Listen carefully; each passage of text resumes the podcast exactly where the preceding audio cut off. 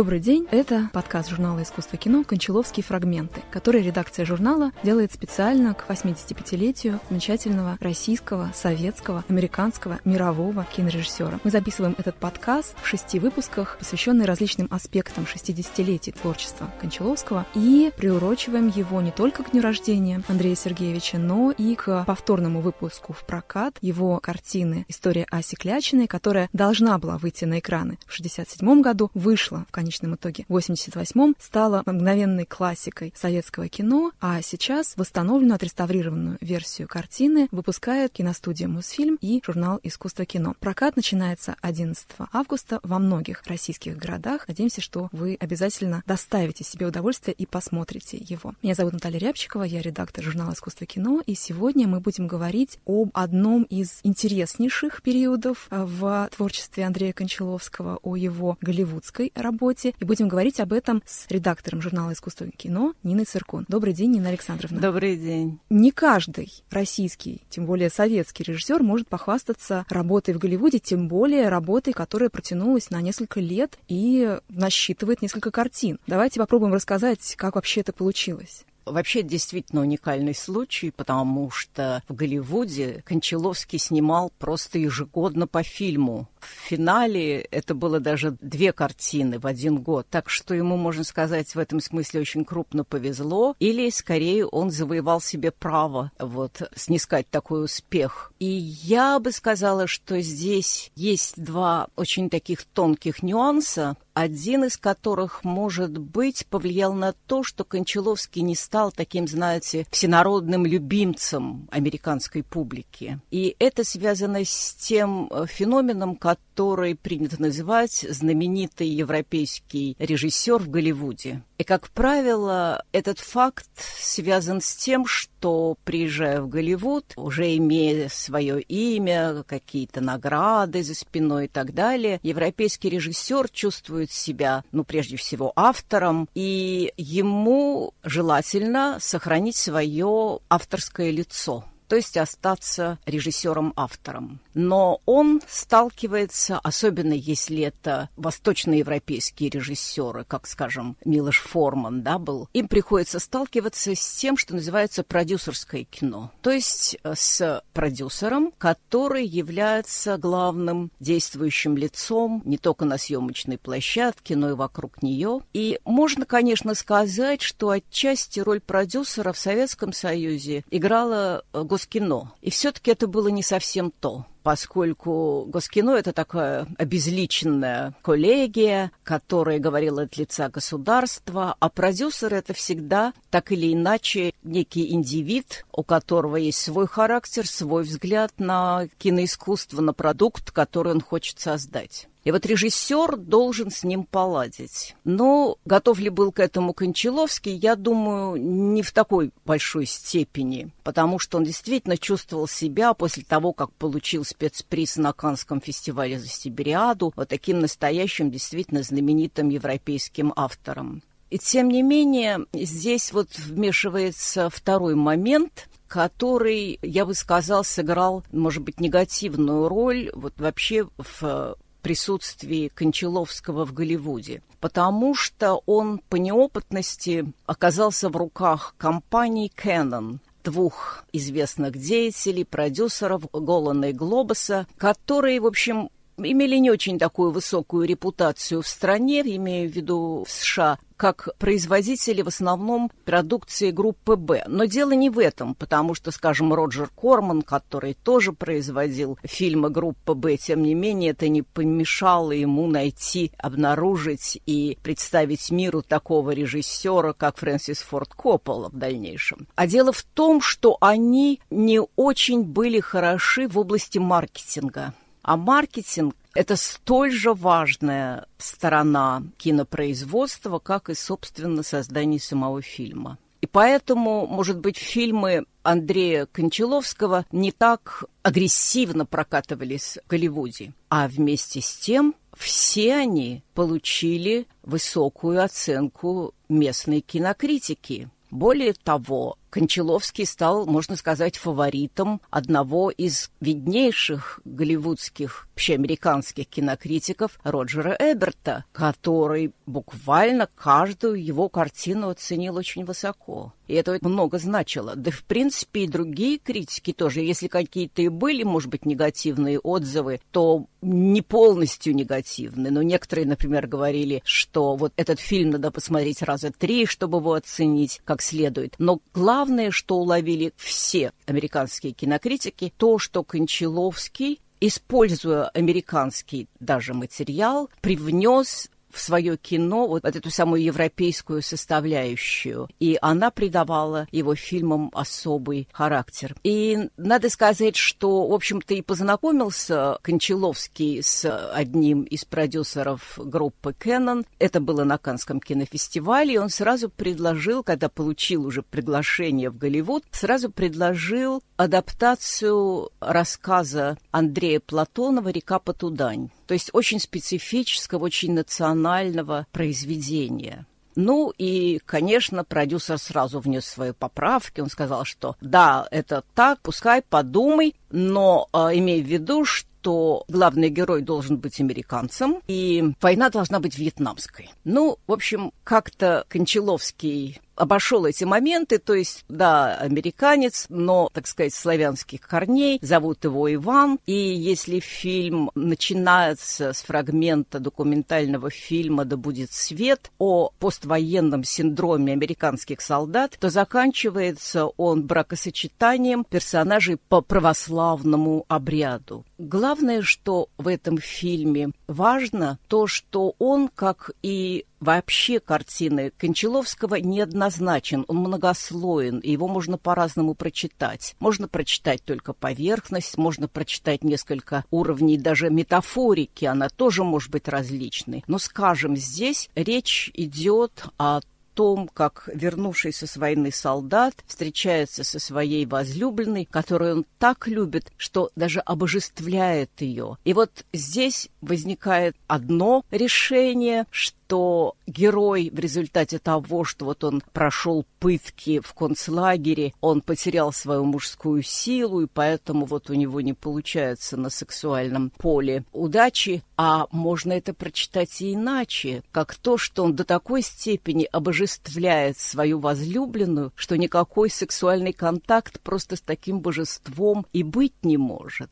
Так что вот эта многозначность фильмов Кончаловского, она не только э, придает им такое многоголосие, она позволяет им оставаться во времени и мы каждый раз, возвращаясь к ним, может быть, вот действительно нужно посмотреть три раза каждый фильм, чтобы его понять, чтобы в него проникнуть. И кроме того, мы меняемся сами. Мы со своим уже багажом интеллектуальным, фильмическим, просто жизненным, мы по-разному и по-новому уже начинаем смотреть на его фильмы. Ну, а дальше был поезд «Беглец», Нина Александровна, я хочу просто пояснить нашим слушателям, что сейчас мы говорили о фильме, который по-русски имеет даже два названия. Да? На английском называется Maria's Lovers, а по-русски либо «Возлюбленные Марии», либо «Любовники, Любовники Марии», Марии, что как да. раз вот отражает ту самую неоднозначность. Да, да, да, да, совершенно верно. Ну и, конечно, надо назвать звезду этого фильма, mm-hmm. Анастасию Кински, и принцип, который, судя по всему, сама и напросилась, то, что он имел в виду другую актрису на эту роль. И вообще, надо сказать, что в каждой его картине картине снимались первоклассные американские звезды. Это тоже не каждому дано, из тем более новичков. Так что, в общем, в принципе, в его фильмах было все для того, чтобы пусть не стать таким массовым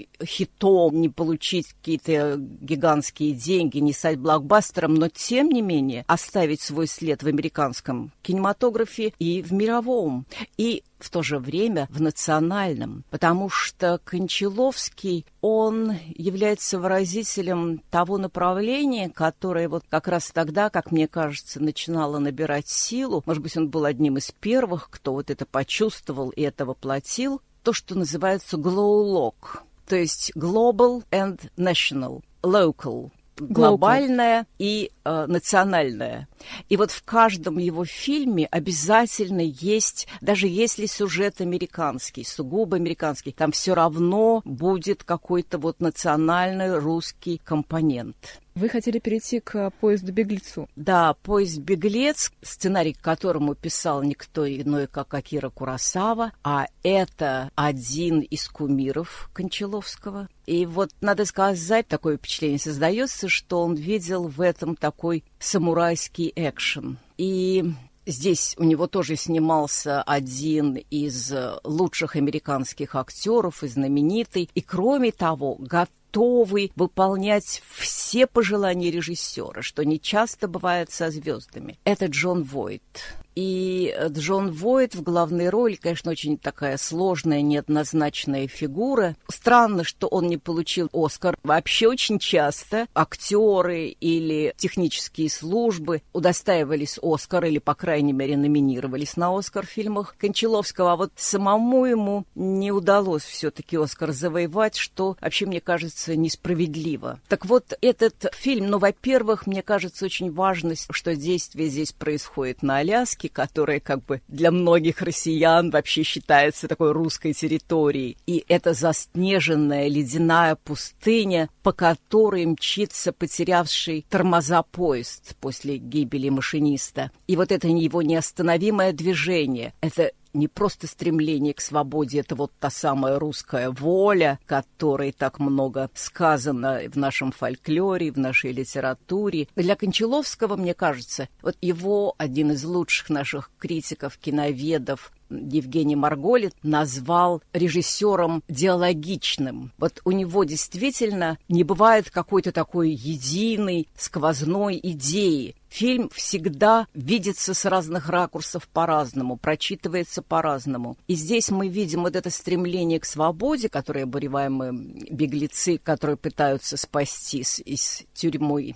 В то же время мы понимаем, что это стремление к свободе, вообще сама свобода, она может стать смертельной ловушкой. Нет ли здесь какого-то, может быть, какой-то рефлексии самого Кончаловского, перешедшего из советской системы, в том числе советской системы кинопроизводства, в голливудскую, и вот эта идиллия, а может быть, иллюзия, иллюзия свободы, да. да. Да, то есть свободы как таковой просто, в общем, наверное, быть не может. То есть каждый раз она ограничена какими-то рамками. И, может быть, чем она безграничнее, чем она привлекательнее кажется издалека, тем она оборачивается большей опасностью для тебя. Я хотела упомянуть еще небольшой фильм Кончаловского, с которого он, собственно, начал в Америке, который как раз был номинирован на премию «Оскар», но это был короткометражный фильм «Сломанное вишневое деревце», который был сделан в продукции с Канадой, учебный фильм. Тем не менее, он хотя бы каким-то образом запустил его карьеру на американском континенте, а дальше уже да, появилась Настасья Кински и э, возлюбленная Мария. Мне кажется, что ну, создается такое впечатление, по крайней мере, по воспоминаниям самого Кончаловского, что во многом ему помогали находить новые проекты актеры, которые хотели с ним работать. Вы уже упомянули Джона Войта, мы упомянули да, да, да. Э, Настасью Кински. Что дальше? Кто еще? А дальше Джулия Эндрюс в фильме который многие называют э, самым удачным в его голливудском периоде. Это дуэт для солистки. Очень тоже непростая картина, очень сложная и совершенно неожиданно поворачивающаяся сюжетно, то что мы, как бы, если смотреть особенно таким привычным взглядом зрителя, привыкшего к голливудскому кино и к его типажности, ожидаем, так сказать, одного развития сюжета, он поворачивается несколько в другую сторону. И тоже очень такой, в общем, представляет собой сложный художественный микс. Как сказал один критик, это симфония в мыльной опере. То есть, вот, казалось бы, несовместимые вещи. Но, тем не менее, может быть, это была попытка, кстати, Кончаловского вот найти путь к зрителю, такому широкому зрителю. Хотя, в общем, сама тема, но сложно говорить о том, что такое мыльная опера, потому что в нашей жизни столько элементов элементов этой самой мыльной оперы, и она, в общем, во многом как раз из нее и состоит, а симфоничность придает ей, может быть, взгляд уже с точки зрения вечности. Не знаю, но во всяком случае это тоже очень важная картина. И в первую очередь экзистенциальное. Вот то, чем вообще сильны были европейские режиссеры, приехавшие в Голливуд и пытавшиеся вот увязать свое экзистенциалистское, что ли, видение своего творчества с массовым производством. А вот мне кажется все-таки, что в этом фильме это в большой степени удалось потому что тема бытия перед лицом смерти, во всяком случае гибели или полного разрушения жизни, жизни наполненной не только творчеством, но еще планов на будущее, представлений об этом будущем совершенно в таких блестящих красках, которые вдруг в один момент рушатся. Вот я думаю, что нам сейчас очень понятна эта ситуация, когда ты вот видишь, что вот перед тобой такая ясная, широкая красивая жизненная дорога, и вдруг раз что-то внезапно меняется, все ломается, и тебе приходится решать свои проблемы каким-то новым неизведанным способом. Так что это интересная работа, которую тоже, я считаю, если кто ее не видел, нужно обязательно посмотреть.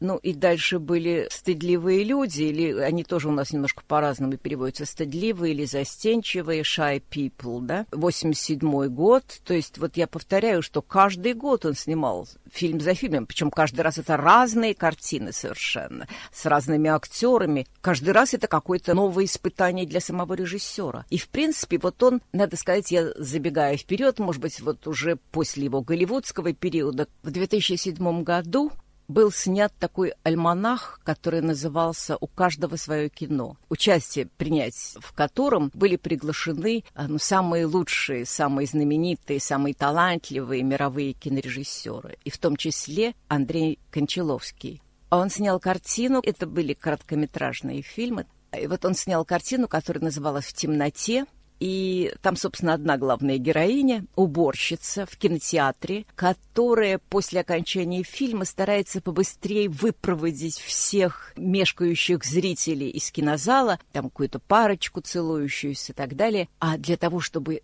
потом в одиночестве, в темноте сесть и уже неизвестно в который раз посмотреть свой любимый фильм восемь с половиной Филини. То есть настоящее кино. Кино, конечно же, один из любимых фильмов Кончаловского. Но вот в отличие от Филини, Кончаловский не создал своего замкнутого герметичного мира. Каждая его картина — это такой новый вызов это открытие новой перспективы, это путь в незнаемое в известной степени, и он бросается в эту бездну для того, чтобы, значит, вот схватиться с этой новой темой и как-то по-новому к ней подойти. Хотя у него есть некие любимые темы или идеи, можно сказать, потому что, кроме того, что Кончаловский человек очень тонко чувствующий стилистику других режиссеров, создающий собственную стилистику, каждый раз новую, с каждой новой работой практически. При этом он очень рациональный человек, и он очень хорошо знает, что он делает.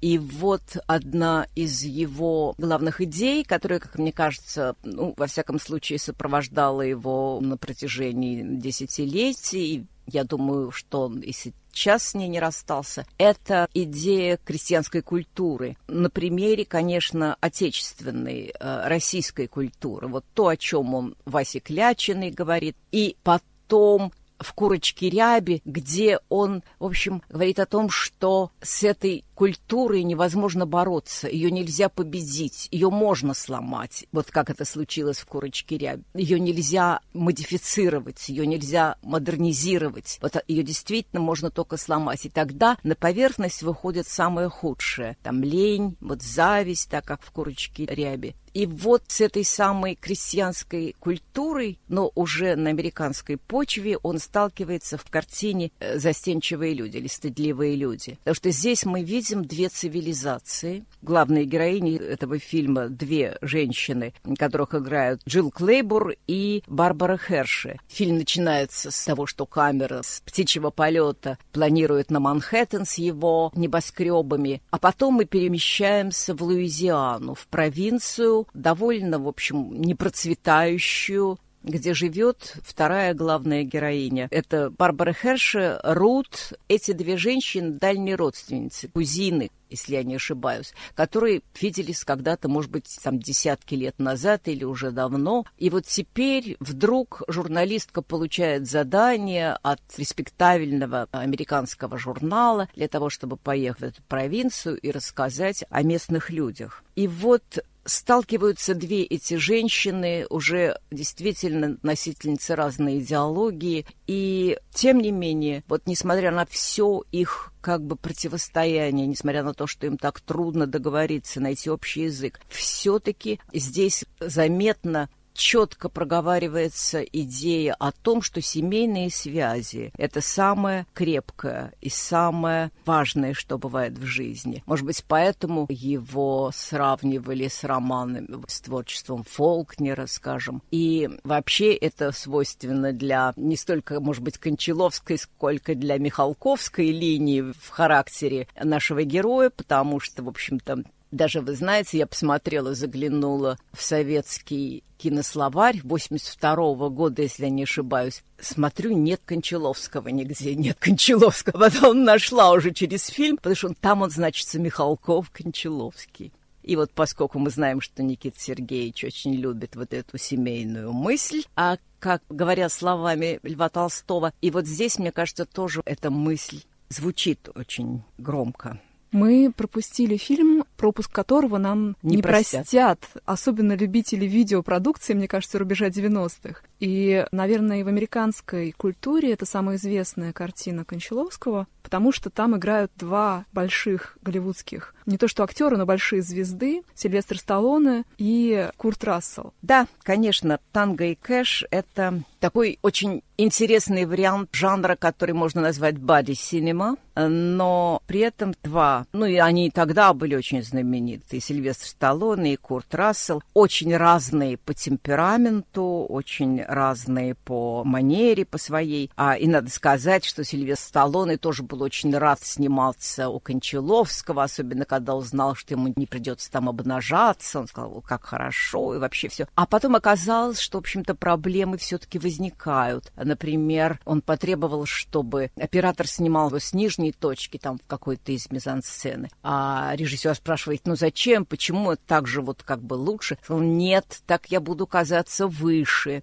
И вообще он столкнулся на съемках этой картины вот действительно с актерскими капризами, при том, что Сталлоне был очень настроен сниматься в этой картине, снимался вроде с удовольствием. Но, в принципе, это, в общем, тоже по сюжету вполне такой американско-голливудский экшен о том, как два копа, которых подставили, и они попали в тюрьму, им удалось бежать, у них 24 часа для того, чтобы найти своего врага и предать его в руки закона. Вот здесь, как мне кажется, все как бы несколько гиперболизировано, то есть, может быть, благодаря тому, что как раз актеры хотели показать себя во всем блеске, и поэтому они так старались. Но фильм даже иной раз, я не побоюсь этого слова, приобретает такой слегка пародийный характер, как бы пародия на полицейское кино. Но это моя точка зрения, может быть, она и неправильная. Но этот фильм оказался картиной, которую самому Кончаловскому вообще-то завершить и не удалось. И вот здесь он столкнулся вот с тем самым результатом работы с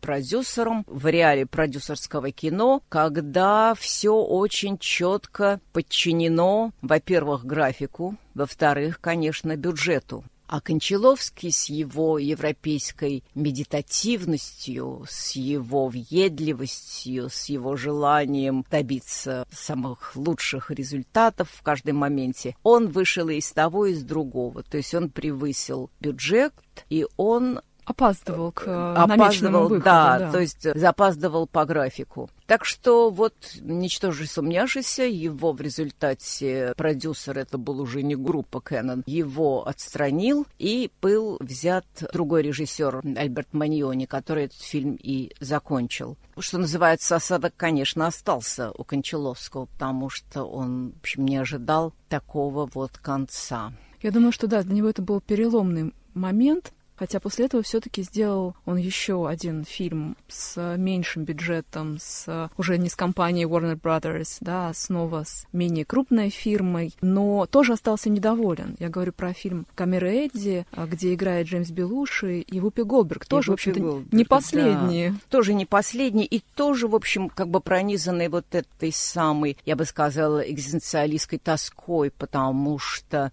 традиционный американский жанр, фильм «Дороги». Да? Два человека встречаются абсолютно разных по темпераменту, вообще по жизненному укладу, по всему, по всему, по всему. И он Гомер или Гомер, а он как будто бы такой настоящий взрослый ребенок, большой ребенок. А она, Вупи Голдберг, наоборот, такая агрессивная, такая не терпящая никаких возражений, никаких препятствий, которые она готова сокрушить в любой момент. И в то же время, вот когда мы узнаем, что этой женщине остался жить один месяц, все поворачивается совершенно по-другому для нас, и мы видим их противостояние в других красках, и ее поведение в других красках. Так что это вот тоже такая неоднозначная картина, которую тоже нужно смотреть не в настроении смотреть кино про вот, фильм «Дороги», про двух странных людей, которые на самом деле, в общем-то, как бы оба считаются по меркам обычного общества ненормальными, но на самом деле, может быть, они как раз и есть очень нормальные люди. Собственно, вот та идея, которая прозвучала у Кончаловского в доме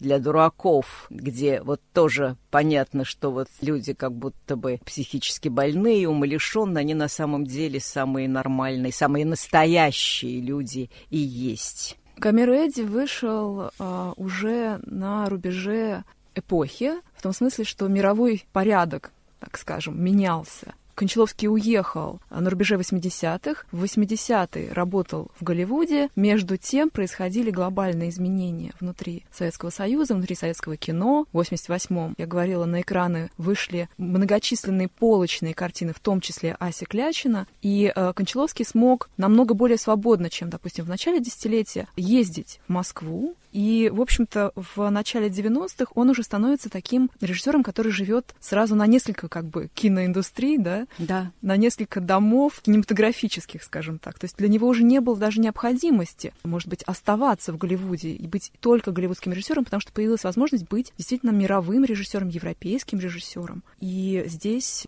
наверное, нужно сказать о его большом телевизионном проекте, где, по-моему, какое-то рекордное количество стран, участников, да, в титрах. Это конечно, Одиссея. Да, и тоже длинный список звезд мировых. И вот когда Кончаловский получил сценарий, а сценарий прислал ему Фрэнсис Форд Коппола, сценарий «Одиссеи» по поэме Гомера, он не сразу согласился. Он сначала все обдумал. Он думал, что нужно прежде всего какую-то, в общем-то, действительно тоже здесь иметь в виду идею, чтобы не просто экранизировать великое произведение прошлого, но вот как-то по-новому его повернуть. И вот он нашел, когда эту главную идею, тогда он и дал согласие. И идея его заключалась в том, что здесь важнее всего столкновение и взаимодействие разных культур, даже, может быть, разных цивилизаций.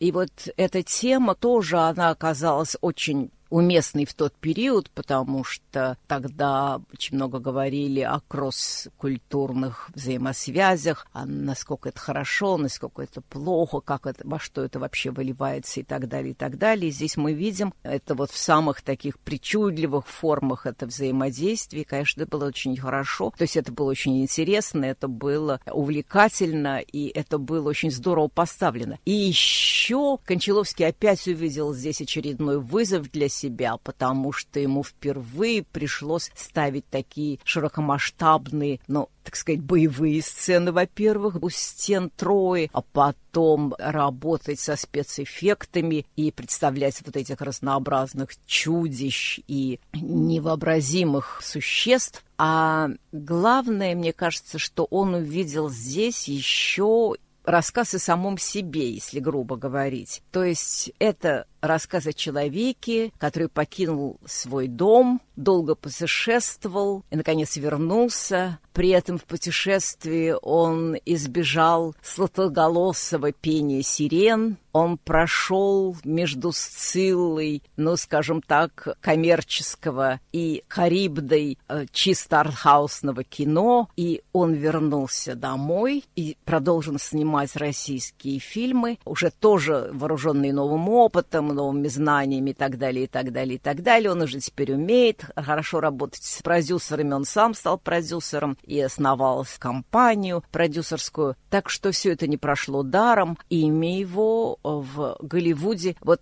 даже если это от том, сколько там его кино заработало, то он, безусловно, занял свое место в истории американского кино. Не только мирового, не только российского. Не только это осталось главой в его личной биографии, это стало главой в истории американского кино. Спасибо большое, Нина Александровна. Я напомню, что сегодня мы говорили с редактором журнала «Искусство кино» Ниной Циркун о голливудском периоде работы Андрея Кончаловского. Мы делаем это в рамках подкаста «Кончаловский — фрагменты», который редакция журнала «Искусство кино» делает к 85-летию замечательного режиссера и к повторному выходу в прокат его картины «История Аси Клячиной». Прокат этот начинается с 11 августа. Спасибо, Нина Александровна. Спасибо. До новых встреч. thank you